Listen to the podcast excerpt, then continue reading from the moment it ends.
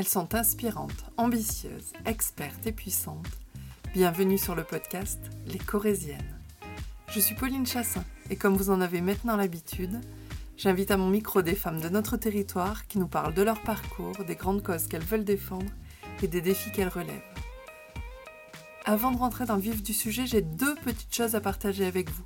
La première, remercier mon ingénieur du son qui se reconnaîtra et qui est venu me donner un coup de main pour l'enregistrement de ce nouvel épisode. La deuxième chose, c'est vous remercier, vous, auditrices et auditeurs du podcast, qui me font de plus en plus de retours.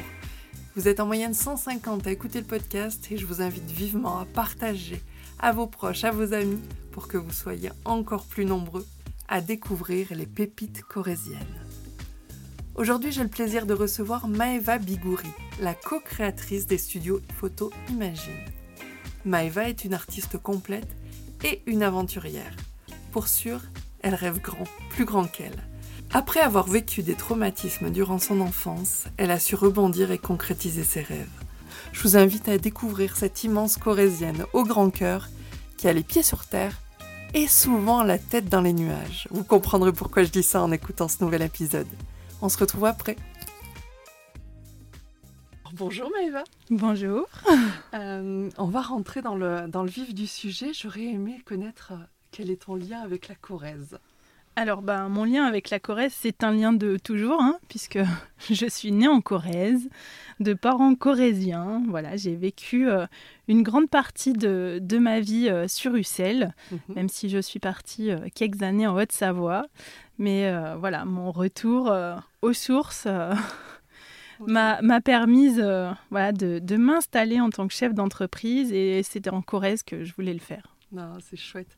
Euh, moi, ce que j'aurais aimé aussi savoir, c'est dans quel environnement tu as grandi, donc dans cette jeunesse corésienne, enfance corésienne aussi. Alors, euh, enfance un peu sur deux deux, lignes, on va dire, une enfance euh, heureuse auprès, euh, auprès de mes parents. Et, euh, et, à côté de ça, j'ai vécu voilà, un, moment, un dur moment dans, dans, ma vie. Pour ceux qui ont déjà entendu mon, mon TEDx, le savent, voilà, sur le, le sujet de l'inceste. Donc, c'est un, un, sujet qui me tient à cœur, que je traite et, et pour lequel je, je combats pour que ça n'arrive plus à aucun enfant. Et et en fait, ça a été aussi mon moteur, euh, peut-être, euh, de celle que je suis devenue. Ouais. Donc, j'invite tous ceux qui n'ont pas vu le TEDx euh, à regarder. C'est hyper important. Si, si, tu veux, tu peux nous en parler ou pas. Enfin, c'est vraiment libre à toi. Si, ce que, ce que j'imagine à travers ce podcast, c'est que vraiment mes, mes corésiennes sont, sont tout à fait libres de parler des causes qui leur, qui leur sont chères. Et, et en plus, si on peut derrière faire de la prévention, alors voilà, moi j'en suis la plus heureuse. Exactement. Bah, de la prévention et aussi, euh, ben, mon message sur, euh, sur ce sujet, c'est que je travaille sur la prévention, mais aussi l'autre partie, ce sera euh, la reconstruction mhm. et qu'on peut être une femme épanouie malgré qu'on ait vécu de tels actes. Voilà, donc à toutes celles ou ceux qui, qui pourront m'entendre, je reste aussi à leur disposition.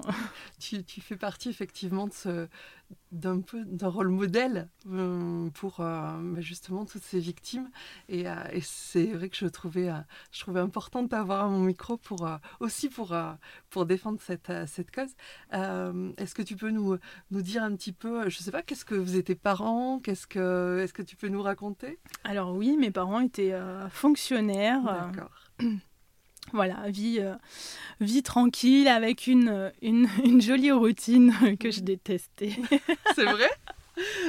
Vous allez comprendre plus tard pourquoi cette routine euh, ne, me plaît pas du tout et ne fait pas partie de ma vie. D'accord. Voilà, où on a des horaires de, de, bureau, on rentre le soir, on prend sa douche, on fait le repas, on, ça. on se brosse les dents, on va se coucher, puis on recommence encore, encore, encore éternellement. Le rituel. Exactement, mais euh, voilà, chez mes parents, une vie euh, très épanouie avec des bonnes bases. Mhm. C'est aussi, je pense, grâce à ça que j'ai su garder la tête haute. Quelles sont euh, les valeurs qu'ils t'ont transmises? Le, le travail, oui.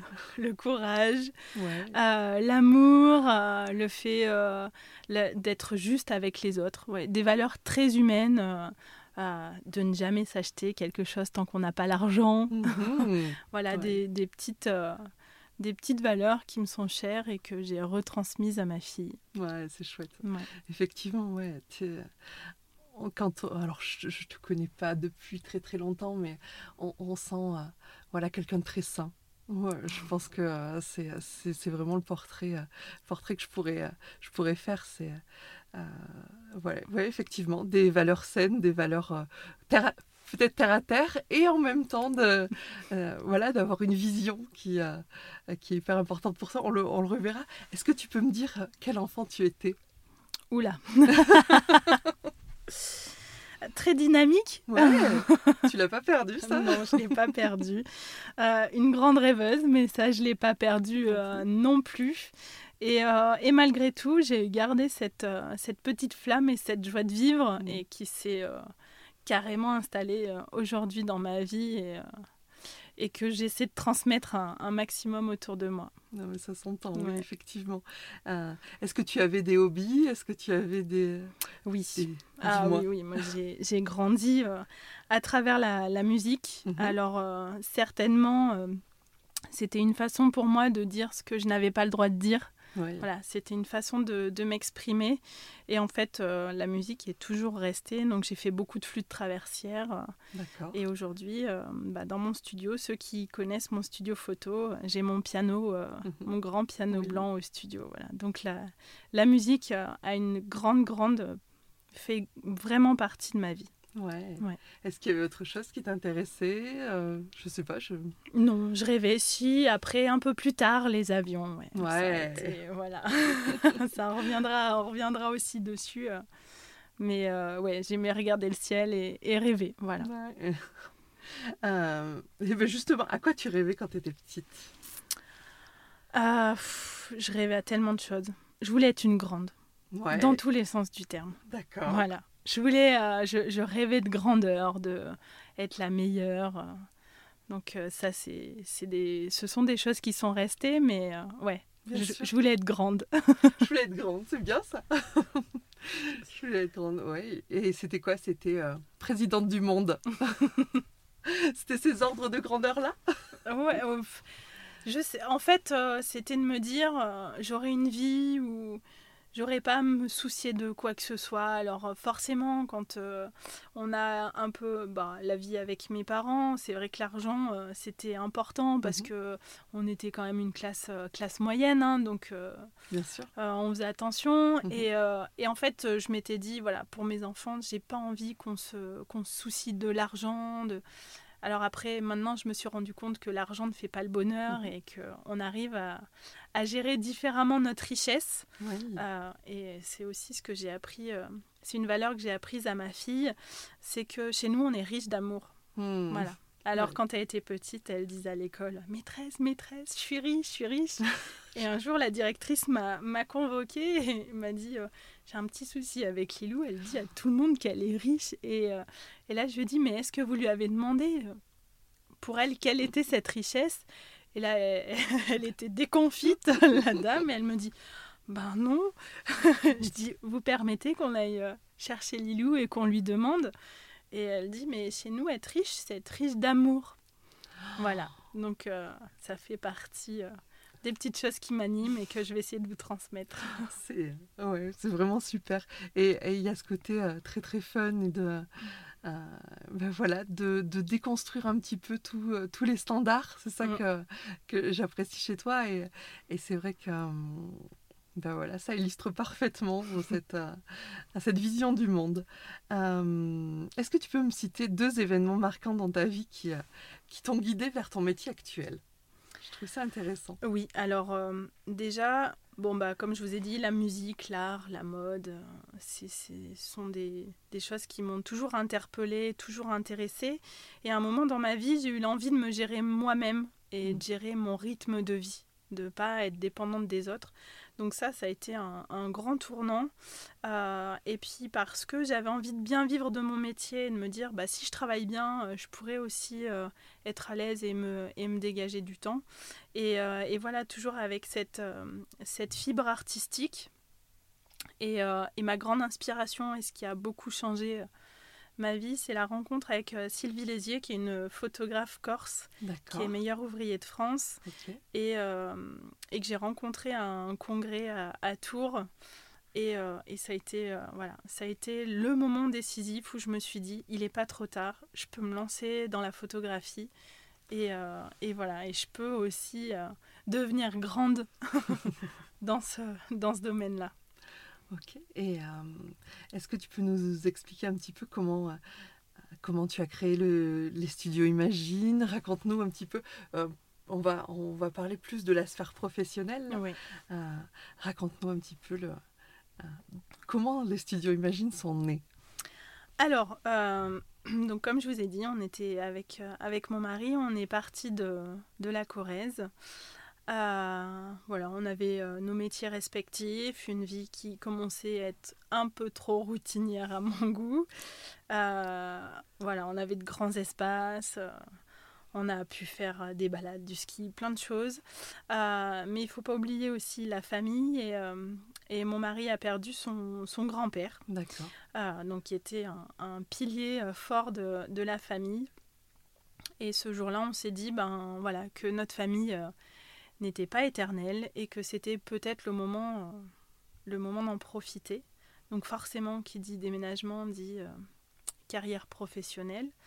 Euh, et, et, du coup, on s'est dit, mais si on changeait tout? Voilà. Si on vivait de nos passions, voilà, la photographie. donc mon mari a commencé à me dire Ouh là là là là, tu me fais peur. on a décidé ça c'était mi-avril, je crois que début, mai, tout était euh, enclenché. Euh, on, avait, euh, on a vendu notre maison en 4 jours, donc ça a été mmh. très très vite. Et, et voilà, et je lui dis, bah allez, on fonce, c'est maintenant ou jamais.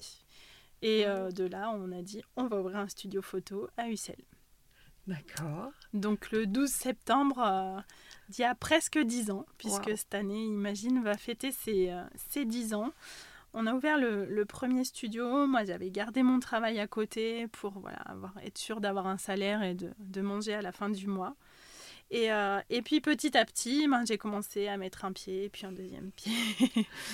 et, euh, et puis ben, le studio Imagine euh, m'a m'a pris, m'a happé. et, et l'aventure l'aventure a, a, véritablement commencé pour nous pour moi. Je me suis formée professionnellement à la photo de bébé, donc avec euh, Mathilde Magne qui est sur Toulon et qui est maintenant aussi au Luxembourg.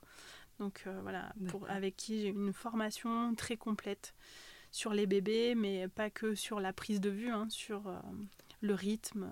voilà, travailler avec des ostéos, avec ah des sages-femmes. Voilà, j'ai essayé de, voilà, de faire les choses comme il se doit et, euh, et petit à petit, des clientes euh, m'appelaient de Tulle, puis d'Uzerche, puis de Brie, puis de Périgueux. Et puis bon, ça commençait à faire un peu de route, hein. surtout l'hiver, c'est plus compliqué. Et de ce fait-là, j'ai dit si mes clientes ne peuvent pas venir à moi, bah, je vais aller à, elles. D'accord. Et c'est de là en fait que euh, l'idée d'ouvrir un studio à, à Brie est née. Donc au départ un jour et demi par semaine sur Brive. Et alors comment tu faisais euh, Enfin, c'est pratico-pratique, mais donc du coup, tu avais loué des locaux pour... Euh, oh non. alors ma... Raconte-moi. Grande rêveuse que je suis. Euh, j'ai mon mari m'a montré un, local sur Brive qui est mon local actuel D'accord. et qui était en vente. Ok. Et donc, il me dit ça le jeudi soir. J'appelle l'agent immobilier le vendredi matin. Mhm. L'agent immobilier me dit bah, écoutez, euh, ce local, euh, on n'a pas trouvé acheteur, mais du coup, il va être en location. D'accord. Et en fait, euh, j'étais face à lui et je lui dis et si je vous l'achète, est-ce que le propriétaire changera d'avis? Il me dit bah, écoutez, je ne sais pas. Donc j'ai appelé le propriétaire, je lui ai dit qu'il regarde notre studio, de voir un peu les chiffres, euh, mhm. je vais voilà, je vais montrer les bilans, je vais tout expliquer. Et sans le dire à mon mari, j'ai signé. C'est pas vrai. les papiers pour acheter euh, le local où je suis toujours, mon local, mhm. euh, voilà, mon local chéri que j'adore, qui est juste derrière le musée Labinche et qui est qui est un vrai cocon. Voilà, c'est c'est mon cocon à moi. Et, euh, et, de là, ben voilà, ça a été un jour et demi par semaine, puis deux, puis trois, puis quatre, et maintenant cinq jours, euh, cinq jours sur sept avec euh, mon, mon, binôme adoré, Oriane, qui travaille à 100% avec moi. Et puis, ben, vu que ça ne nous suffisait pas, une cliente rêvait, était, était venue chez nous et rêvait d'être photographe. Et, et de là, est née l'idée de, de, créer une franchise et vu qu'elle habitait à Limoges, ben, de l'installer à Limoges. Voilà un peu c'est top. le parcours. Oui, oui, alors euh, succinctement, effectivement, parce que euh, peut-être qu'il y a eu euh, des embûches, peut-être qu'il y a eu... Ou alors tout, tout s'est passé au fil de l'eau comme ça, tout a été simple oh, Alors, moi les embûches, j'en connais pas beaucoup. comme dirait ma fille, euh, avec toi, maman, il n'y a jamais de problème et rien n'est jamais grave. voilà. À, chaque, chaque problème, une solution. donc euh, voilà, je prends les choses avec, euh, avec aisance et puis on trouve toujours, en fait. on arrive toujours à s'en sortir. Donc ça sert à rien de se faire du mouron. il faut avancer. Oui, tout à fait. C'est vrai que tu, as cet esprit-là, cette dynamique-là, et, et on a vraiment envie de te suivre au final. on en est là. Justement, est-ce que tu peux nous donner euh, deux, trois bonnes pratiques qui t'ont permis justement de, différencier peut-être par rapport à la concurrence peut-être? Oui, alors du coup, j'ai noté euh, deux, deux, petites choses. Parce que c'est vrai que ce podcast m'a fait euh, poser quelques questions et je voulais en ressortir des choses que, que tout le monde peut uti peuvent utiliser. La première chose, c'est une conférence de Michael Aguilar et mhm. cette conférence s'appelle Faisez la différence. Faisez la différence. Faisez la différence. Mhm. Et il explique euh, véritablement qu'il faut euh, qu'on soit différent des autres et comment l'être, mhm. comment y arriver. Donc ça, ça a été vraiment un premier, euh, un premier tournant dans ma vie qui, qui m'a dit, bon, il faut être différente des autres. Et la deuxième chose, eh ben ça, mais c'est depuis toute petite. Hein, je vous disais être grande, mais en fait c'est être euh, toujours la meilleure. Mmh. Vouloir être la meilleure. Je dis pas que je suis la meilleure et je le serai certainement jamais, mais en fait ça pousse toujours à aller euh, plus loin. Mmh. Qu'est-ce qu'on peut apporter Quelles sont les dernières technologies qu'on peut utiliser ça, toujours. Qu'est-ce que c'est ça Jamais rester sur ses acquis. Mmh. Toujours aller chercher les nouveautés. Ah, il n'y a pas qu'en France, il y a à l'étranger. Bien sûr des formations. Enfin voilà, ça pousse toujours euh, oui, exactement. À, apporter de la nouveauté aussi. Oui, oui, tout à fait. Et puis, euh, on, a peut-être tendance à s'endormir un peu quand on arrive à un, certain niveau. Euh, ben non, non, non, c'est pas l'idée. C'est mm. d'aller chercher autre chose et puis de, de, de, monter un petit peu plus haut sur la montagne. C'est vraiment. Ça. Ouais. Non, non, j'entends bien. Et, et, et c'est c'est une belle façon de voir les choses, effectivement. On te voit combative, en tout cas, à toujours proposer des nouveautés. Euh, puis on le voit dans, dans ton travail aussi, qui mm. évolue, qui, euh, tu fais plein, plein de shooting en extérieur, ça arrive régulièrement, euh, dans des endroits paradisiaques aussi. je, je, pense à un shooting au bord de la mer qui était superbe. Exact, dans le désert de Dubaï. N'est-ce pas aussi? Oui, tout à fait. Ou, ou au lac de Kos, les photos étaient magnifiques aussi. où j'ai essayé de recréer, euh, on voit beaucoup de, de photos comme celle-ci de, de couples en Finlande, en mhm. Islande. Et en fait, j'ai voulu prouver aussi à d'autres photographes qu'on peut, dans notre jolie Corrèze, mhm, créer ce même type euh, de séance. Alors, les... le couple était terrorisé. T'es sûr, on fait les photos, il pleut, mais trop. bien sûr, on y Au contraire, c'est ce que je voulais. Voilà, donc euh, même s'il pleut, même s'il fait un temps... Euh, un temps exécrable, on peut faire des trucs juste trop top. Ah non, c'est certain. Je vous invite à aller la voir sur son Instagram et c'est vrai que les photos sont magnifiques. Et puis, ah, et puis voilà, enfin les couples qui, euh, qui viennent te voir n'ont pas forcément l'habitude de, de, poser. Et, et, là, tu leur, donc tu leur fais euh, faire l'exercice et en même temps, tu leur, les mets dans ces situations un petit peu magiques. Mm. Euh, et, et, les rendus sont, sont, sont superbes, effectivement. quels ont été ton, tes plus grands défis? Je parle à titre professionnel et comment tu les as relevés? Mes plus grands défis il y en a eu pas mal. bah, C'est d'avoir une société qui tourne déjà. Mhm. Ça, c'est un sacré défi. Parce que ça met de la pression, surtout quand on est. euh, euh, quand le couple Mhm. travaille dans, dans la même société. Ouais. Le défi aussi, c'est de travailler en couple. Ouais, ça venir aussi, oui, effectivement. Donc pareil, on cherche toujours des solutions.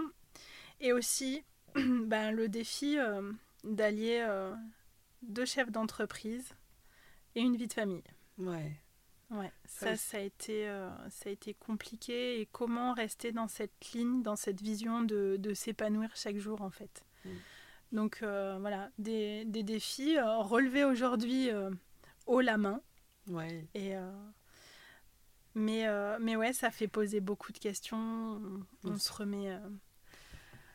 Et, aujourd'hui, comment tu as, comment vous êtes organisés avec Sylvain, euh, tous les deux, pour euh, bah, justement vous partager les rôles? Enfin, bon, vous travaillez maintenant dans deux studios séparément, donc c'est peut-être plus simple. Enfin, peut-être. Pas sûr, Pas sûr, d'accord. pas sûr, puisque j'habite euh, Oui. j'habite à Ussel. Mhm. Donc il faut faire les allers-retours. Et vu que la simplicité chez moi n'existe pas, hein, pourquoi faire simple quand on peut faire compliqué? Non, c'est pas ça, c'est que euh, on se réorganise en fait à chaque fois. D'accord. Le studio est arrivé, ben, il a fallu une nouvelle voiture, euh, bien sécure pour faire la route. Mais bon, faire la route tous les jours, euh, c'est fatigant, c'est beaucoup de temps. Euh, là, j'ai, je vous en parlerai plus tard, mais je suis sur un, un gros concours qui m'a aussi fait poser beaucoup de questions. Bien sûr. Et euh, j'ai voulu travailler sur un sujet qui me tient à cœur aussi, euh, qui est la perma-entreprise. Donc voilà, faire, euh, faire aussi avoir une empreinte carbone un peu moins importante. Donc le 4x4 tous les jours, c'est pas top. Mhm. Donc folle que je suis, je prends le train maintenant. Ok, d'accord, ouais. Donc euh, lever à oui. 4h30 les matins. Mon Dieu, tu fais ton miracle morning à toi, quoi. Exactement, c'est ça. Ça fait Ouais. aussi partie de mes réussites. Ah oui. Mais effectivement, c'est une organisation. Euh, c'est mon choix d'être euh, d'être allée à Brive, donc euh, être un peu moins à la maison. Mhm. Et euh, Sylvain fait le papa poule. Voilà. Ah oui. Et, D'accord. Alors effectivement, on, on casse les codes, j'ai envie de dire, traditionnels de, de maman auprès des enfants et Complètement. papa. Qui... est- Mais c'est super. C'est, euh, euh, et c'est aussi ça que, que, que je vais chercher dans les corésiennes, dans les, euh, euh, dans les euh, jeunes femmes euh, ou les dames que j'interviewe. C'est, euh, on, on casse les schémas. Et, euh, et Mhm. ça, c'était, euh, c'était important pour, euh, pour moi de, de montrer que, qu'une autre vie est possible que celle que le patriarcat nous a, nous a oui. imposée. Euh, donc ça, c'était, euh, c'était vraiment chouette. Et, euh, et, et est-ce que tu peux nous parler de ta plus grande fierté dans ton métier? Qu'est-ce que... Il y en a plein des fiertés. euh. la, pre- la première que, j'ai, que je me suis notée, c'est euh, ben, que mes clients fassent euh, jusqu'à 3h30 de route pour venir jusqu'à Brive. Hmm. Voilà, parce qu'ils me suivent sur Instagram et parce que ils voulaient absolument mes photos. Donc euh, voilà, ça c'est euh, au niveau Ouais. professionnel, euh, c'est c'est ma plus grande fierté. Au niveau personnel, ben, c'est l'éducation que j'ai pu donner à ma fille. Ouais, celle dont je rêvais. Parce que des fois, bah oui, quand on n'est pas chef de, de sa propre euh, vie professionnelle, euh, on doit s'adapter. Oui. Et euh, moi, je ne voulais pas ça et j'ai réussi voilà, à mettre en place des choses et je le mets encore aujourd'hui. hein, même, euh. donc Lilou va avoir 13 ans. Mhm. Je me dis que ça passe très vite pas? que je vais retourner la tête de l'autre côté et puis elle sera déjà partie faire ses études. Donc, bah, en question d'organisation aussi, ouais, c'est aussi une partie des sujets euh, qui m'intéressent beaucoup, l'organisation, puisqu'il faut gagner du Oui. temps. Bah, C'est sûr que si tu pars en train à Brive Et à 4 voilà. matin, euh, le lundi matin, c'est sûr que... Et, et l'idée, en fait, c'est euh, cette année, c'est de prendre une semaine de vacances à chaque vacances scolaires et au minimum 15 jours pendant l'été. Super. Donc voilà, là, les vacances d'avril sont là. La semaine prochaine, nous sommes en vacances et nous partons. Et quand, euh, voilà, quand je suis en vacances, il n'y a plus de boulot. Mhm. On parle plus du tout de boulot. Euh, et puis les week-ends, euh, donc nos dimanches et nos lundis, voilà, sont consacrés à notre vie de famille. Ouais. Quand tu dis une plus grande fierté, c'est d'avoir donné donner cette éducation-là à, Lilou. Est-ce que tu peux nous donner des exemples éventuellement pour l'illustrer? Quelles sont les, ben, choses que... Je suis partie vraiment, je pense, euh, on n'en parlait pas trop encore, mais euh, tout ce qui est éducation positive, mhm. voilà, expliquer euh, pourquoi il faut pas le faire, qu'est-ce que qu'est-ce que ça va apporter de voilà toutes ces valeurs je pense aussi que j'avais euh, que j'avais reçues mais que j'ai peut-être euh, redonnées de manière un petit peu différente mm. et, euh, et auxquelles j'ai ajouté encore plus d'impact en fait. Aborder tout ce qui est les sujets d'école et malgré le Covid en fait moi ça a été mon grand bonheur ça a été de faire l'école à la maison à Lilou et sur son chemin scolaire ça l'a métamorphosé et en fait, euh, voilà, tout, tout aborder avec le jeu. Alors, euh, c'est vrai que dans les entreprises, aujourd'hui, on parle de gamification. Mhm. Oui, c'est vrai. Donc c'est au niveau professionnel, mais ça peut l'être aussi au niveau, euh, au niveau personnel et puis partager ensemble. Partager, partager, partager. Et puis si j'ai un message à faire passer à, à, tous ceux et celles qui nous écouteront, c'est que le plus beau cadeau qu'on peut faire à nos enfants, c'est de leur donner du temps. Mm. Voilà, des expériences. Des expériences, du temps de qualité. Oui. Euh, parce que parce que c'est bien de voilà d'être à la maison avec eux, mais c'est vrai que s'il n'y a pas de partage, s'il n'y a pas de Exactement. jeu, Alors c'est c'est parce que c'est un sujet qui est revenu euh, de nombreuses fois du fait de ben, mon travail qui augmentait et puis euh, mes journées, mes mhm. grandes journées où j'étais finalement pas beaucoup à la maison. Et, et je lui ai posé cette question-là, de lui dire est-ce que est-ce que tu penses que je ne suis pas assez à la maison? Est-ce que je peux améliorer quelque chose? Et elle m'a très clairement dit Non, maman, c'est parfait. Parce que quand tu es avec moi, tu es 100% avec moi. Hmm. C'est. Voilà, elle me dit Il y a des parents, en fait, qui ont cette routine-là. Voilà, on te rappelle la routine hmm. dont je parlais tout à l'heure, qui rentrent, qui font à manger, qui, voilà, qui, qui se mettent. 10 euh, millions de choses à faire euh, qui sont pas nécessaire de faire tous les jours. Mhm. Et les enfants, en fait, euh, ben, ils rentrent, ils vont dans leur chambre, euh, ils les voient pas de la soirée, et finalement, ils en profitent pas. Que euh, quand on est ensemble, et eh ben, je suis avec elles. Soit on fait une activité, soit on prépare à manger ensemble, soit il y, a toujours, il n'y a, y a, pas de temps faible en fait, il y a que des temps forts. Oui, oui, et puis on, voit, on peut faire des choses simples avec les enfants. Mhm. Euh, sans partir tout le temps ou voilà rien qu'en partageant des bons moments en partageant un jeu de société en partageant ce que tu veux de toute façon. Et à quel âge elle a eu ce, recul là Lilou quand euh, euh, cette conversation que tu as eue avec elle? Alors on a toujours eu des conversations Lilou a toujours été très mûre. Mhm. donc depuis toute petite ça a été comme ça. Donc en fait il n'y a pas de tabou il n'y a pas de choses cachées euh, on met ses émotions. Euh, mhm. euh, voilà, enfin plein de plein de, choses. On, va parler de tout et de rien. on a parlé la dernière fois, elle m'a sorti les chiffres à Ussel au niveau des élections. On a, voilà, on a, on a un peu parlé autour de ça. Qu'est-ce que t'en penses Pour qui tu veux voter Enfin voilà, après, c'est des sujets qui viennent naturellement en fait. Mhm. C'est à un moment donné, moi, j'avais l'impression que peut-être euh, elle me trouvait un peu trop absente. Mhm. Et euh, bah, je lui pose la question et j'ai le retour directement. Donc, euh. Et, c'est intéressant aussi dans, même de s'en servir au niveau de l'entreprise. C'est le pouvoir du, du, du feedback qui a, ben voilà, il y a une problématique. Qu'est-ce que vous en pensez? Comment euh, Oui, c'est, ben oui, oui, c'est totalement ça. De toute façon, il faut, comme partout, hein, comme dans un couple, dans une vie de famille, c'est la communication. Donc, euh, il faut, il faut s'en servir. Mm, c'est un bel outil. Euh, la question la, prochaine question, c'est est-ce que tu peux nous raconter une journée type? Parce que, bon, je, commence à te connaître un petit peu et c'est vrai que quand je vois qu'elle a. ben voilà, que c'est. vous avez choisi un fonctionnement qui est je le qualifierais d'atypique, mais il n'y a pas de, il a pas de, sous-entendu euh, malveillant par rapport à ça. Euh, est-ce que tu peux nous raconter un petit peu? Comment se passe ta, ta vie, ta, une journée type? Une journée type, alors moi j'ai des déroulements en fait sur deux jours, mhm. puisque désormais je, je, je, je, rentre tous les deux jours sur Ussel. Donc euh, matin, levé 4h30. 5 euh, heures, 5 euh, heures et, des cacahuètes, je suis dans le train. Voilà. Donc euh, le train le matin, c'est un moment de détente, plutôt méditation. D'accord. Voilà, un moment où je commence cette journée de manière zen. juste pour, pour mémoire, on met 2 heures pour venir? 1h40. 1h40. Ouais, 1h40 de train.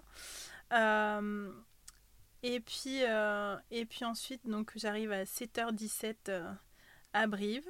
D'accord. Donc euh, me voici sur ma trottinette électrique pour aller au studio. Bien. petit déjeuner, voilà, tranquille, c'est important. et puis jusqu'à 9h, ça me permet de traiter tout ce qui est mail. Voilà, tout l'administratif, la compta, les les choses qu'on n'aime pas trop faire, voilà. Hein, qu'il faut absolument faire. Euh, et puis 9h commence, commence mes rendez-vous. Mhm. Donc euh, généralement j'ai euh, un rendez-vous le matin. Donc le matin c'est plutôt les séances photo avec les bébés. Mhm. Puisque je, je, bloque une demi-journée pour m'adapter à leur rythme. Le midi, c'est repas, repas convivial, voilà, avec des gens qui sont, qui sont autour de moi. Alors, mhm. ça peut être mon binôme, euh, voilà, des, professionnels qui gravitent autour de moi et qui sont devenus des, euh, des amis. Donc, euh, de temps en temps, on va au restaurant et puis sinon, c'est c'est au studio. Voilà, mais c'est un moment convivial et puis en même temps d'échange professionnel. Et puis, ben, on essaie de rattaquer vers une heure et demie, deux heures, se, se préparer L'après-midi, m'arrive d'avoir euh, une séance bébé, donc euh, si c'est le cas, euh, j'ai qu'une séance. Et puis sinon, bah, c'est deux séances. Mhm. Voilà. Puisque Oriane, qui travaille avec moi, elle gère tout ce qui est présentation des photos. Donc moi, ce jour, je ne fais que des photos. Voilà. Je fais des photos et, et la post-prod. Ça me prend déjà pas mal de temps. Oui. Donc sur cette première journée, je reste le soir sur, sur Brive. Donc je, dors sur Brive, donc ça me permet euh, de travailler un petit peu plus tard aussi. D'accord.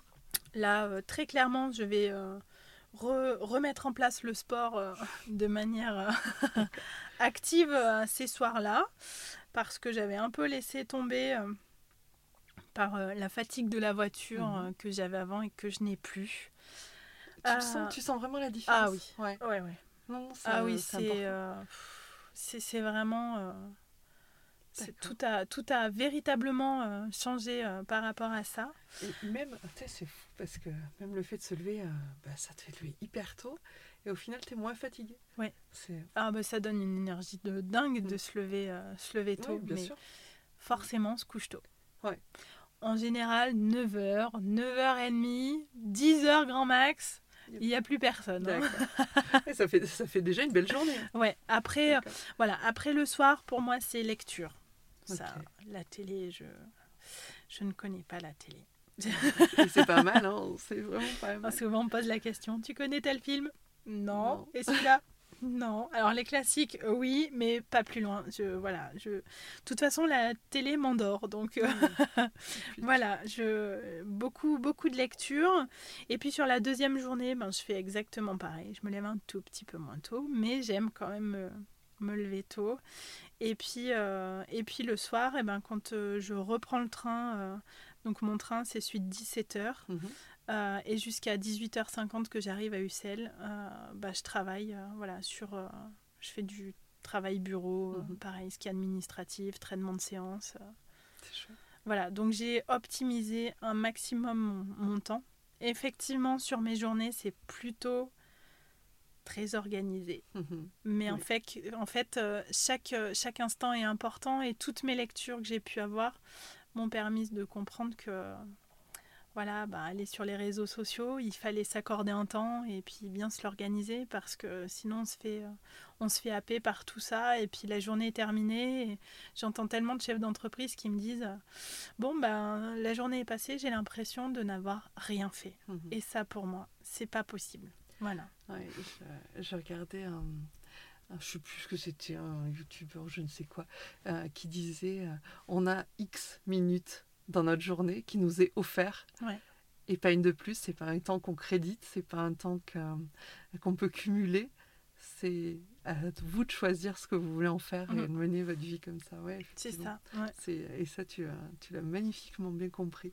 Est-ce que justement, tu as je sais pas, des rituels qui boostent ton moral, ta condition physique, euh, ou euh, par, et par inertie forcément ton, ton business?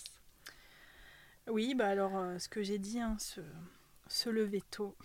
Ouais. se, se, lever tôt, ça a commencé il y a, il y a cinq ans, je dirais à peu près, quand j'avais lu le livre Miracle Morning, mhm. où voilà, il y a des choses que j'ai prises, d'autres non. Je l'ai adapté à ma sauce. Manger sainement, voilà, c'est c'est des petites choses un peu compliquées des fois à mettre euh, à mettre en place, mais euh, c'est voilà, ça joue beaucoup sur le moral, sur euh, sur la fatigue. Voilà, bah, comme je vous ai dit, le sport que, que je vais réintégrer. Et puis et puis aussi, ben, conditions physiques, business, je ne peux pas enlever l'aviation. Oui. Donc, à mes heures, euh, à mes heures perdues le week-end, euh, je pilote des avions. Et euh, Attends, attends, tu pilotes des avions. on, va aller un petit peu plus loin parce que Maëva est modeste là. Elle fait de la voltige aérienne. Oui. Et du coup, tu es l'une des seule pilote française à faire de la. Alors, vous n'êtes pas en, beaucoup. En France, il y en a quand même. Euh, ça s'est beaucoup féminisé euh, sur, euh, sur les dernières années. Mais effectivement, c'est un sport majoritairement masculin. Mais sans parler de voltige aérienne, l'aviation en elle-même est très, très masculine et ça change. Donc, ça, on va pas s'en plaindre. Mhm. Mais c'est une, euh, c'est une pratique en fait qui amène beaucoup de rigueur, de protocole, de checklist, euh, qui apprend aussi la communication. Hein, mhm. parce que quand on est dans un avion, on est obligé de communiquer avec le monde qui nous entoure.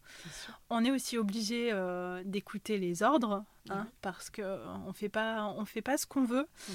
Et puis aussi au niveau psychique, ça permet d'apprendre véritablement la phrase qui est prendre de la hauteur. Hmm. Voilà, moi ça a été euh, révélateur. Et euh, en fait, quand je suis dans le ciel, c'est le, seul moment où je pense que à moi. Vraiment où euh, j'arrive à tout poser, à me dire, c'est ton moment à toi, profites-en et regarde ce que le monde t'offre. Parce que on est du dessus mhm. et on voit tout ça et on se dit, waouh, waouh. Et moi, je suis, j'ai toujours aimé la Corrèze, mais c'est ce que j'ai souvent dit, je suis retombée amoureuse de la Corrèze quand je l'ai vu du ciel. Super. Ouais. Euh, et, du coup, voilà, tu voles donc à Ussel, à ta oui, Exactement. Euh, effectivement, tu as la chance de, de voir le, nos beaux paysages en, euh, en hauteur. c'est. Non, non, c'est vraiment chouette. Et puis je les vois dans tous les sens. oui, n'est-ce pas? Oui, effectivement. Même la, tête, la tête à l'envers.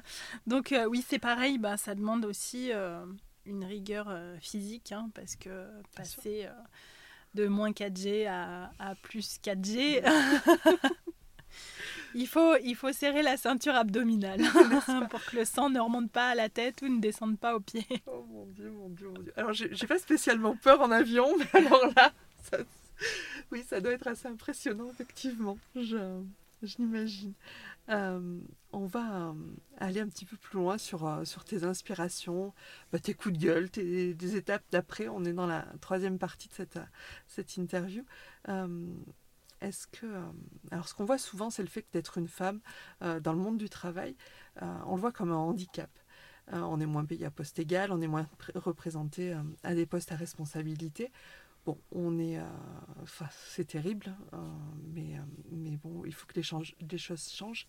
J'ai souhaité un peu prendre le contre-pied de, de, ça et puis demander à mes invités en quoi ça t'aide d'être une femme dans ton métier? Est-ce que tu as une... Oui, alors moi dans ma vie, ça n'a jamais été un handicap d'être une femme.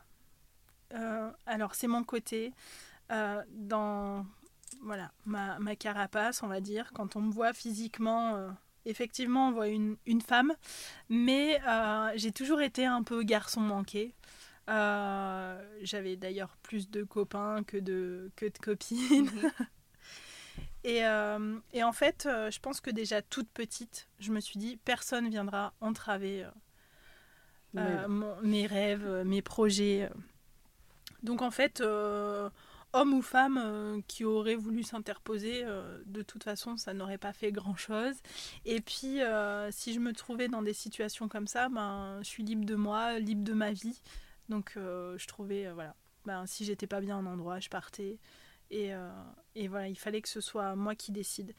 Aujourd'hui, dans mon métier, être une femme, c'est une certitude que c'est un gros avantage puisque euh, je travaille beaucoup avec euh, le physique des autres femmes mhm. hein, qui viennent se faire photographier, qui voilà, qui s'aiment plus ou moins, qui ont toutes des complexes. Oui, à des moments où, euh, oui, effectivement, notre corps est en train de faire un, enfant, donc forcément, on n'a pas les mêmes euh, enfin, les mêmes normes, les mêmes habitudes de, voilà, d'hors grossesse. C'est ça, les, les, on n'a plus les mêmes hormones non plus. en plus, qui, pas? qui ne nous aident pas. Euh, un petit peu moins, alors un peu moins sur, euh, sur la femme enceinte, mais en fait, mes clientes ont appris à me connaître, je pense, à travers les, les réseaux sociaux et voient que je, je, photographie tout type de femmes. Mhm. Il n'y a, pas de, a pas de code, il n'y a pas de critères pour venir chez moi. Je l'ai un petit peu plus sur le, le, portrait de femme où je vais avoir. Euh, alors, étonnamment, bah, beaucoup, de, beaucoup de femmes qui ont vécu de l'inceste. Bon, mm. après, les chiffres aussi font qu'on se rend compte qu'il y en a un, beaucoup, bien plus que ce qu'on ne peut l'imaginer. Tu as des statistiques des... Euh, alors, là, sur les, les, les dernières statistiques euh, qu'avait sorti l'INSEE, on était à deux enfants par classe, mais ils se rendent compte que c'est bien plus et que tout ce qui est agression sexuelle, euh, enfin voilà, on va aller sur, euh, sur tout un, tas de choses. Mhm. On est à 50% des femmes qui, euh, qui ont vécu des soucis de cet ordre-là. Mhm.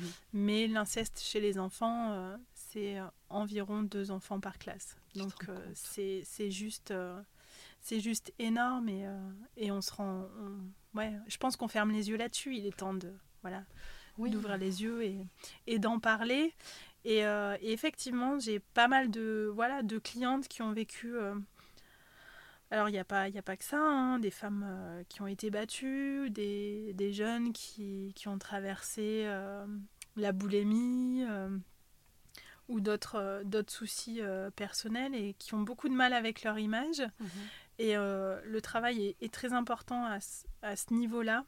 Et c'est pour ça que je fais un petit appel aussi à tous les gens qui s'installent euh, dans la photographie et qui se lancent à faire du portrait de femme, mhm. de bien se former là-dessus parce que euh, ça peut être, euh, ça peut apporter beaucoup une séance photo, mais aussi ça peut, ça peut détruire derrière. Donc c'est c'est un accompagnement qui doit pas se faire à la légère. Mhm. Et sublimer la femme, il faut il faut être prêt et il faut travailler travailler dessus parce que l'idée, alors je dis sublimer la femme, mais je sublime aussi des hommes. Bien sûr. voilà, j'ai, euh, il y a quelques mois, j'ai un, un client qui, qui, est venu, qui était en, très grosse dépression depuis deux ans, qui était chez lui, qui ne s'habillait plus. Et un jour, il a, il a lu un article, euh, et sur cet article, c'était noté d'essayer de faire une séance photo, et que peut-être ça l'aiderait à reprendre confiance en lui. Donc euh, ce jeune homme euh, est venu chez moi une fois, euh, je crois qu'il est venu deux fois avant qu'on fasse la séance photo. Pour qu'on parle un petit peu de, tout ça, de ses envies, de ses hobbies. ce qui le boostait, quels étaient ses projets dans sa vie. J'avais besoin de tout savoir en fait. Ça, c'était primordial et c'est aussi ce que je fais avec, avec les femmes. Hein. Mhm. Et puis, je l'ai eu deux mois après et il m'a dit, tu ne viendras jamais. Je suis à Bordeaux, je fais les magasins. Je, ça y est, tu m'as, tu m'as convaincu. Il fallait que je prenne ma vie que je prenne ma vie en main. Et, euh, et voilà, j'ai envie de m'en sortir. Euh, je me sens beau, je me sens confiant. Euh, voilà, donc ça aussi, ça peut faire partie des fiertés. tu, es une magicienne. je sais pas, mais en tout cas, j'y mets tout mon cœur. Et je veux juste montrer que chaque être mérite en fait d'être respecté, mérite... voilà, très souvent quand on est en groupe, on se dit ah tiens, j'aime pas telle personne, et puis on se rend compte que si on la rencontre euh, individuellement, bah, chacun a quelque chose à apporter. Et moi, je suis toujours partie de ce principe-là, en fait. C'est d'essayer d'aller dénicher euh, la petite perle rare euh, qui se cache en, chacun d'entre nous. Donc, donc oui, donc sur cette partie-là, être une femme, c'est beaucoup plus facile qu'un homme parce que ben, le côté aussi un peu tactile du métier, hein, mhm voilà, où je vais aller remettre une mèche de cheveux, je vais enlever une bretelle de soutien-gorge, je vais remonter un peu une culotte. Mhm. Donc ah euh, forcément, ça met plus en confiance. Euh, mais bien que euh, certains hommes le font très bien aussi. mais j'avoue que c'est un gros atout. Mm. Et puis sur les séances bébés, ben forcément, voilà, l'instinct maternel est encore là et, et d'apporter cette douceur et, et de faire comprendre à mes clientes que voilà, le bébé entre de bonnes mains. Oui, c'est ça. Mais bon, général... enfin, maintenant, c'est même plus à le prouver. Euh, ils viennent chez moi pour ça aussi. Oui, exactement. C'est euh, euh, parce que laisser un bébé de quelques jours, hein, bah, ce qu'on a de plus cher. Hein. oui, c'est ça, exactement. Donc, c'est un peu compliqué. mais effectivement, tu as pu à le prouver. quel est le meilleur conseil quand tu es donné, que ce soit dans ta vie pro ou dans ta vie perso? Est-ce qu'il y a quelque chose qui est. Ouais, c'est d'être heureuse. Ah. Effectivement, alors on peut voir ça de, façon un petit peu basique, qu'on on oublie un petit peu. Oui, bah oui, des fois euh, on s'oublie soi-même, on oublie d'être heureux, heureuse, euh, et dans la vie privée, et dans la vie professionnelle. Mhm. Et en fait, moi je veux juste être heureuse chaque jour. Voilà. Tout à fait. que, que veux-tu rajouter? On ne peut pas. Rien. Euh, quelles sont tes inspirations? Alors, inspiration, femme qui m'inspire. Oprah Winfrey. Ouais. Ouais. C'est c'est quelqu'un qui a su prouver. Euh, voilà, elle a eu une enfance euh, difficile. Hein. Elle a mhm. été battue, elle a été violée. Elle a eu un enfant suite à ce viol qu'elle a perdu. Mhm. Elle était noire. et, et, voilà, toute son histoire, aujourd'hui, elle montre que c'est une des femmes la plus, une des plus riches du, du, monde, de la planète, qui est euh, hyper inspirante, hyper juste. Euh, enfin voilà, dans tout ce qu'elle est en fait. Euh. Ces petites anecdotes aussi. avant de, avant d'être à la télé, elle voulait travailler à la radio mhm. et on lui a dit ben non, vous êtes noire, on ne pourra pas vous embaucher. Et là, elle a répondu oui, enfin à la radio, ça se voit pas que je suis noire. Exactement. voilà, donc c'est vraiment quelqu'un ouais, qui m'inspire, qui est battante et même aujourd'hui où euh, elle a eu toute la réussite qu'elle espérait, euh, elle continue quand même euh, voilà, à nous apporter énormément. Mm. Mm. Non, totalement, tu as raison. Et est-ce qu'il y a, j'ai envie de dire plus localement, une, des, une corésienne qui pourrait t'inspirer? Tout le monde m'inspire. Ouais, d'accord. oui, oui. Chaque, chaque personne m'inspire parce que quand on prend le temps de, de, parler avec les gens, ils vont toujours avoir euh, voilà, une nouveauté à nous apporter. Et en fait, il faut tout prendre et s'inspirer euh, s'inspirer de, de, chaque chose. Ouais. Mm, tout à fait. Euh, est-ce que tu peux nous parler de ta devise? Tiens. Oui. Alors, je chaque année, voyez Chaque année, je mets euh, une petite phrase. Mhm. Voilà. Euh, pour 2022, ma phrase de l'année, c'est moins, mais mieux. Voilà. Donc, euh, on tient le. on tient sur, sur cette phrase-là. Et puis, j'ai vraiment une devise, ma, la devise de ma vie. Donc c'est la devise d'une pilote qui s'appelait Marie Marvin. Et euh, cette devise, c'était euh, savoir vouloir, c'est pouvoir. Savoir vouloir, c'est pouvoir. Waouh. Exactement. Savoir vouloir. Ouais, comme quoi ça s'apprend. Donc ça, oui, ça c'est ma devise euh, et ça restera toujours ma, ma devise. Et puis chaque année, voilà, on trouve un petit, une petite phrase motivante. Tu sais que on s'en était déjà parlé de cette petite phrase motivante et, et très souvent, elle fait écho en moi. oui, alors l'année dernière, c'était mieux vaut fait que parfait. Ah, bien aussi. Voilà.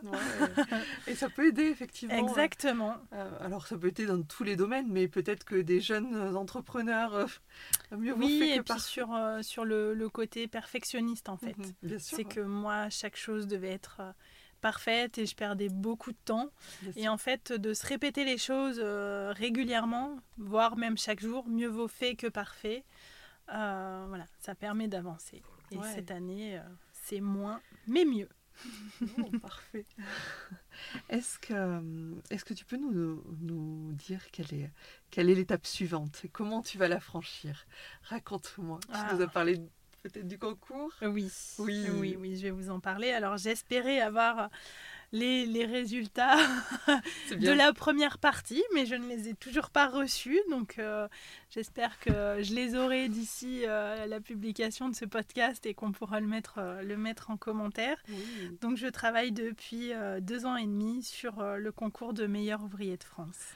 Ah, alors déjà, euh, il, faut, il faut le savoir parce que je ne le savais pas euh, qu'il y a un meilleur, ouvrier de France de la photographie. Oui.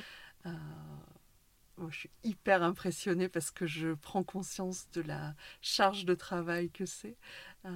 Raconte-nous les étapes, enfin voilà, pour que les gens puissent se rendre, compte. rendre compte. Alors, bah, la première étape, euh, forcément, c'est l'inscription. Donc, euh, le, ce concours se déroule normalement tous les trois ans. Mhm. La période Covid a fait que ça a été, euh, ça a été décalé. Donc, une fois qu'on est inscrit, on, reçoit un, dossier en fait pour faire une sorte de mémoire. Mhm. Donc, sur d'où on est parti, d'où on en est, où est-ce qu'on va aller. Euh, de décrire euh, une partie de, même une très grande partie de notre travail.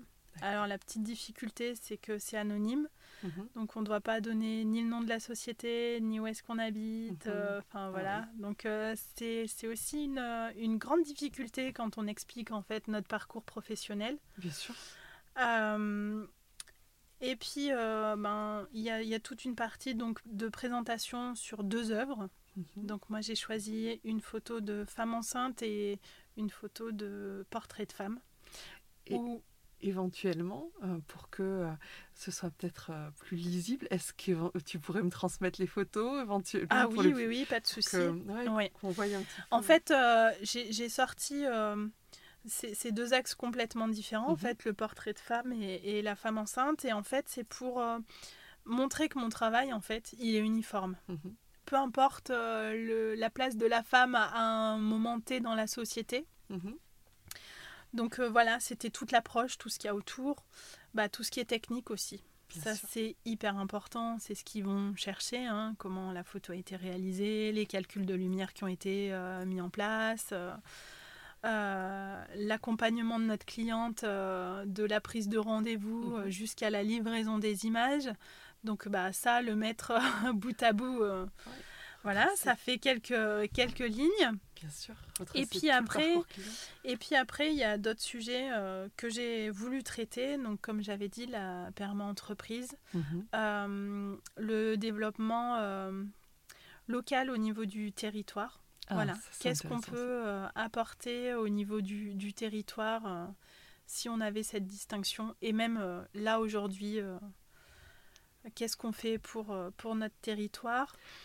Et, euh, et tout ce qui est perma-entreprise et aussi euh, le travail des personnes en difficulté ou en situation de handicap. D'accord, alors attends, tu nous as donné plein de choses là, il faut absolument approfondir parce que euh, c'est trop trop important. Alors, euh, parle-moi déjà, oui, justement, de l'attractivité du territoire, c'est des sujets qui me touchent, euh, voilà, notamment sur différents groupes que je fréquente. Raconte-moi en quoi les studios Imagine ou, toi, en, tant que personne, tu, vas travailler, travailler là-dessus Qu'est-ce que... Alors, travailler là-dessus parce que hum, je pense que notre entreprise a été fondée un peu sur les, mêmes bases qu'une famille. Mhm. Voilà. Autant en tant que professionnel entre nous, mhm. mais aussi au niveau de nos clients. C'est-à-dire que on a voulu changer le statut de les photographes mhm. à nos photographes. Ok. Voilà. Déjà, il y a eu ça. Et après, il faut savoir que un entrepreneur qui veut réussir doit avoir des réseaux. Mhm. Donc euh, réseau euh, personnel, réseau associatif, euh, réseaux oh. tels que les, les réseaux sociaux mhm. et des réseaux professionnels aussi. Mhm. Donc c'est tout un tas voilà, de petites choses qu'on a mis bout à bout. Et parce que j'ai trop entendu autour de moi, oh la Corée c'est nul, c'est ci, c'est ça. Alors, euh, l'herbe est toujours plus verte ailleurs. Hein. J'ai vécu à côté d'Annecy, euh, qui est, je pense, une des, des, plus belles, euh, même qui est la plus belle ville de France. Mhm. c'est magnifique, mais notre Corrèze est, elle, tout aussi magnifique, mais bien moins chère. On est bien d'accord, oui. donc, donc voilà, c'est important de s'impliquer localement et au niveau du, du territoire euh, ben pour pérenniser notre activité. Et puis aussi euh, euh, voilà tu me connais aussi pour le BNI bien sûr oui voilà qui a un réseau de, de chefs d'entreprise et dont la devise est qui donne reçoit. Et, et voilà il faut savoir donner aux autres pour avoir en retour. Et, et le fait de, de donner aussi nous nous permet d'avoir cette visibilité et aussi d'avoir des clients. Alors c'est euh, moi chaque fois que je fais quelque chose, euh, je le fais avec bonheur et mhm. avec partage, mais euh, mais aussi ça aide professionnellement. Donc voilà, ce sont des axes que j'ai que j'ai travaillé et en fait auxquels il fallait répondre puisque ils nous demandent si vous étiez meilleur ouvrier de France. Mhm. bah là on a une vue quand même juste nationale. Hein. Euh, et, en fait, qu'est-ce qu'on mettra en place? Est-ce qu'on travaillera avec les collectivités, avec euh, voilà, les, conseils, euh, mhm. voilà, la mairie, conseil départemental, enfin voilà, pour, pour aussi mettre un peu en avant nos métiers et nos savoir-faire surtout. N'est-ce pas? Donc c'est presque, je me suis posé la question en fait pendant que j'ai fait ce dossier à me dire, c'est presque pour les autres que j'aimerais l'avoir. Mais oui. pour, euh, pour donner cette image euh, d'excellence et de se dire, euh, ben, chez nous aussi, et il n'y a pas que moi, il y, a plein d'autres artisans qui ont un savoir-faire juste, juste magique. Mhm. Et puis, une fois que quelqu'un a mis le pied dedans, ben, peut-être que d'autres, sur d'autres métiers, hein, Bien sûr. le feraient aussi. Oui. Oui, c'est. Je parlais de rôle modèle tout à l'heure, mais ça, c'est une déclinaison aussi. Oui, c'est ça. Et puis, voilà, alors, donc du coup, il y a, cette préparation de dossier. Mhm. Et ensuite, on va la présenter devant un jury à Paris. et on a, alors euh, là, on a une heure d'oral. Donc euh, ça fait un peu peur hein, de se dire pendant une heure, je vais parler toute seule avec des gens en face de moi qui me regardent. Mais euh, moi, c'est un exercice que j'adore. Donc pas de problème. alors, quand on a fait un TEDx sur un sujet euh, quelque part aussi sensible, délicat et, et, qui te tient au corps, hein, voilà, euh, je me dis que voilà, tu peux aller partout maintenant, j'ai envie de dire. C'est, je, je l'avoue, euh, d'ailleurs c'est ce qu'ils m'ont dit, ils m'ont dit vous avez une aisance à l'oral qui est assez, assez bluffante. tu, leur as raconté ou pas du coup ton, ton expérience Oui, oui, oui. Alors quand je suis arrivée, voilà, j'ai un peu posé les choses, j'ai dit vous savez, j'ai parlé devant 1000 personnes, alors là ça devrait le faire. Oui, voilà. Voilà, et puis, euh, alors après, on avait possibilité d'avoir un PowerPoint pour mhm. euh, nous accompagner. Moi, j'ai fait le choix de ne pas en avoir. D'accord. Je leur ai expliqué pourquoi. Mhm.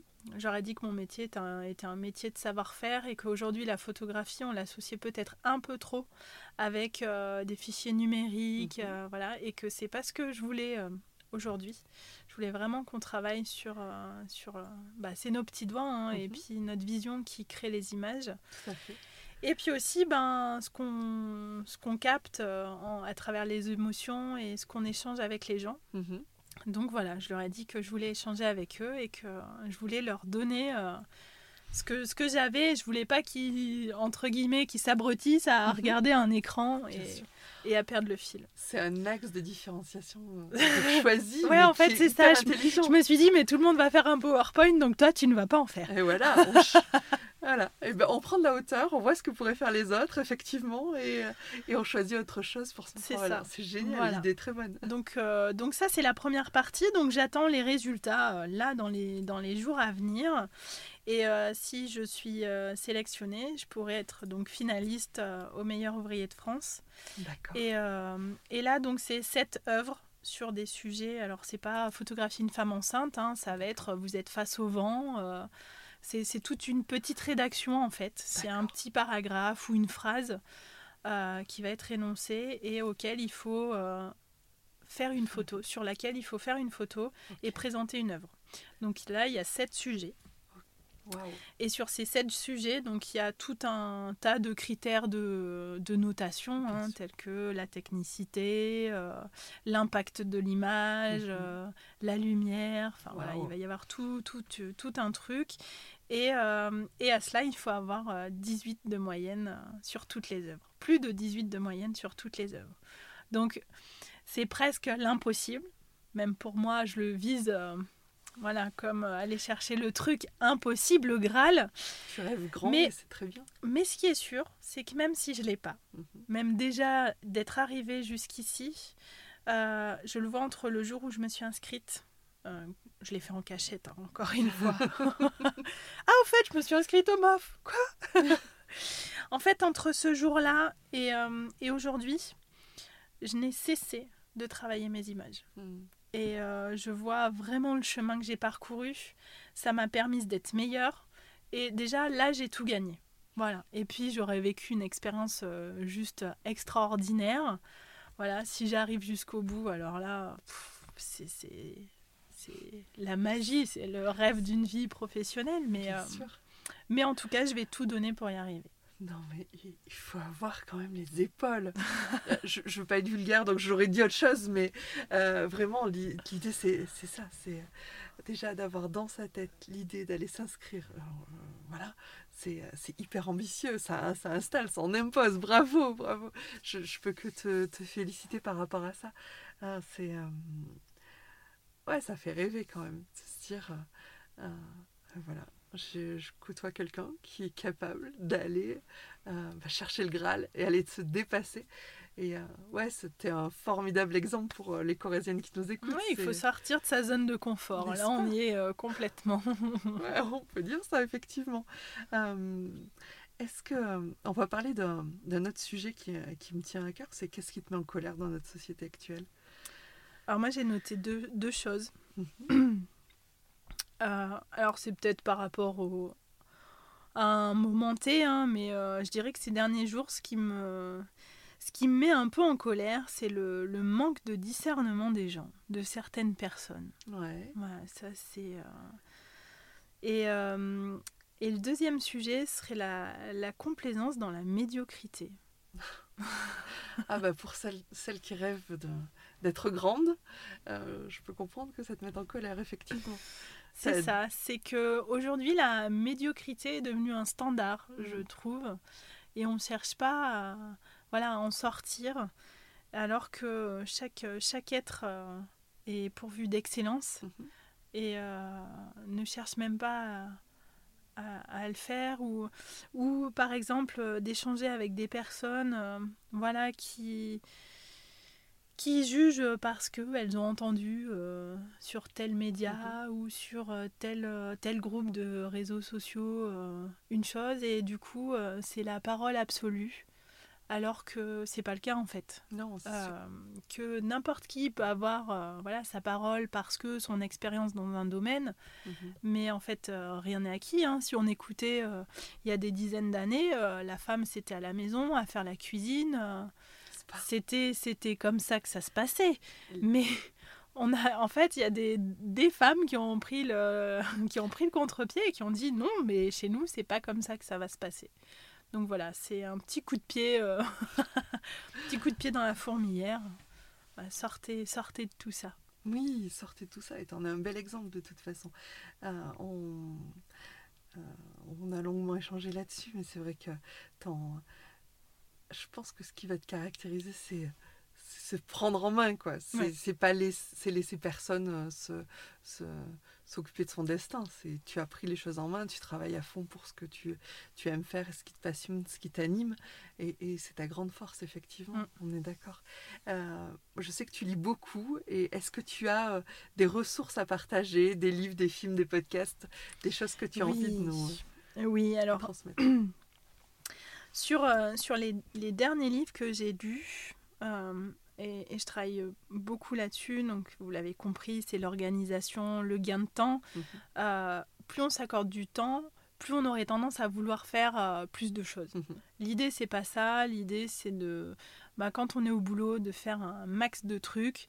Et puis après, de se dire notre temps libre. Par contre, c'est du temps libre, en fait. C'est que ça et rien que ça. Et pour notre santé mentale, c'est primordial. Alors j'ai lu plein de livres sur euh, l'organisation, mais un livre que je pourrais conseiller de lire qui se lit très très vite, euh, c'est La 25e heure.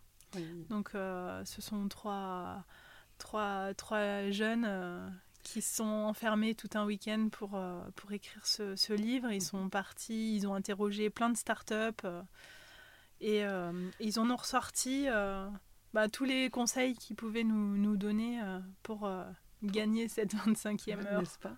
Voilà, mm. donc euh, ça c'est un, c'est un livre qui m'a beaucoup plu, que j'ai déjà lu deux fois je crois. Donc il est surligné, il est annoté, il a des post-it de partout, il va me servir de support pour, mes, pour des formations. Enfin voilà, c'est, j'ai trouvé énormément de choses intéressantes et en toute simplicité en fait.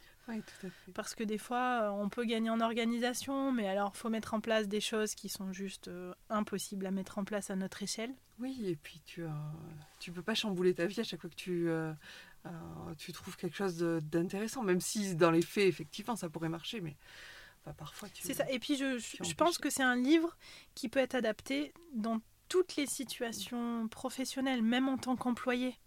Euh, voilà, on n'est pas forcé d'être chef d'entreprise, même à la maison. Euh, c'est des petits trucs euh, qu'on peut, qu'on peut mettre facilement en place.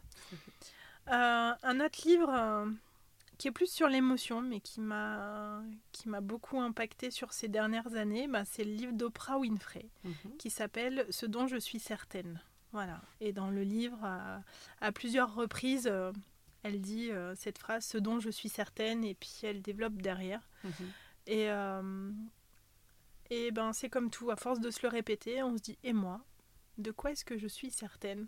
Voilà, mm. donc euh, alors j'ai ma phrase de l'année, hein, dont je vous ai parlé, moins mais mieux, mais aussi chaque année, à la maison, on fait tous notre tableau visionnaire. Donc mm. qu'est-ce qu'on va faire cette année?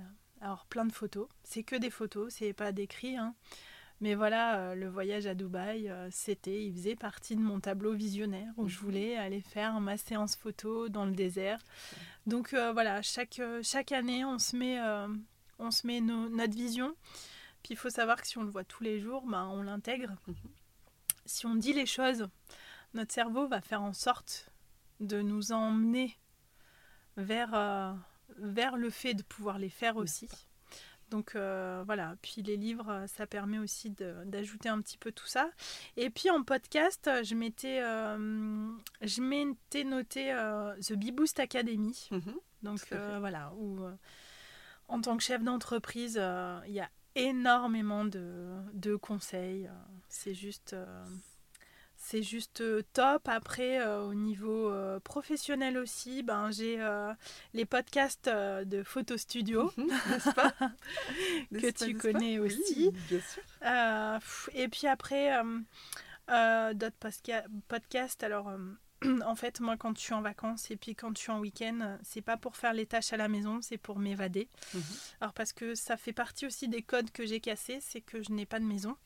J'ai un tout petit appartement qu'on a fait dans la réserve de notre studio euh, du sel. Mhm. Mais en fait, l'idée, c'était de ne pas être poings et pieds liés euh, à une maison. Donc on a un fourgon aménagé et on part, euh, voilà, on part à travers euh, la France. Et puis on espère d'ici quelques années partir à travers l'Europe. J'aimerais beaucoup euh, pour, faire, pour faire des photos. Donc voilà, des podcasts sur la van life, sur, sur bah, pourquoi pas un jour travailler de manière nomade, être, être appelé voilà, dans un pays ou un autre, et puis de pouvoir travailler euh, où je le veux. C'est tout ce qu'on te souhaite. c'est tout ce qu'on te souhaite, Maëva, que tu t'épanouisses encore plus dans, dans ton art et, et, dans ta façon de, de vivre. Euh, comment nos auditeurs peuvent te contacter? Si euh, ils ont besoin, si ben voilà, comment ils veulent te faire un retour et eh ben, je me suis dit que le plus simple, en fait, c'était sur ma page euh, Insta, hein, mhm. parce que comme ça, ils peuvent voir mon travail, ils peuvent, ils peuvent euh, découvrir euh, ma page. alors, ma page perso sur Insta, c'est plus nos petits voyages, voilà, ma van life, donc sur Maeva Bigouri. Et au niveau professionnel, donc c'est studio tiré du bas, donc le, sur le 8 sur un clavier, mhm. Image In, I-M-A-G-E-I-N.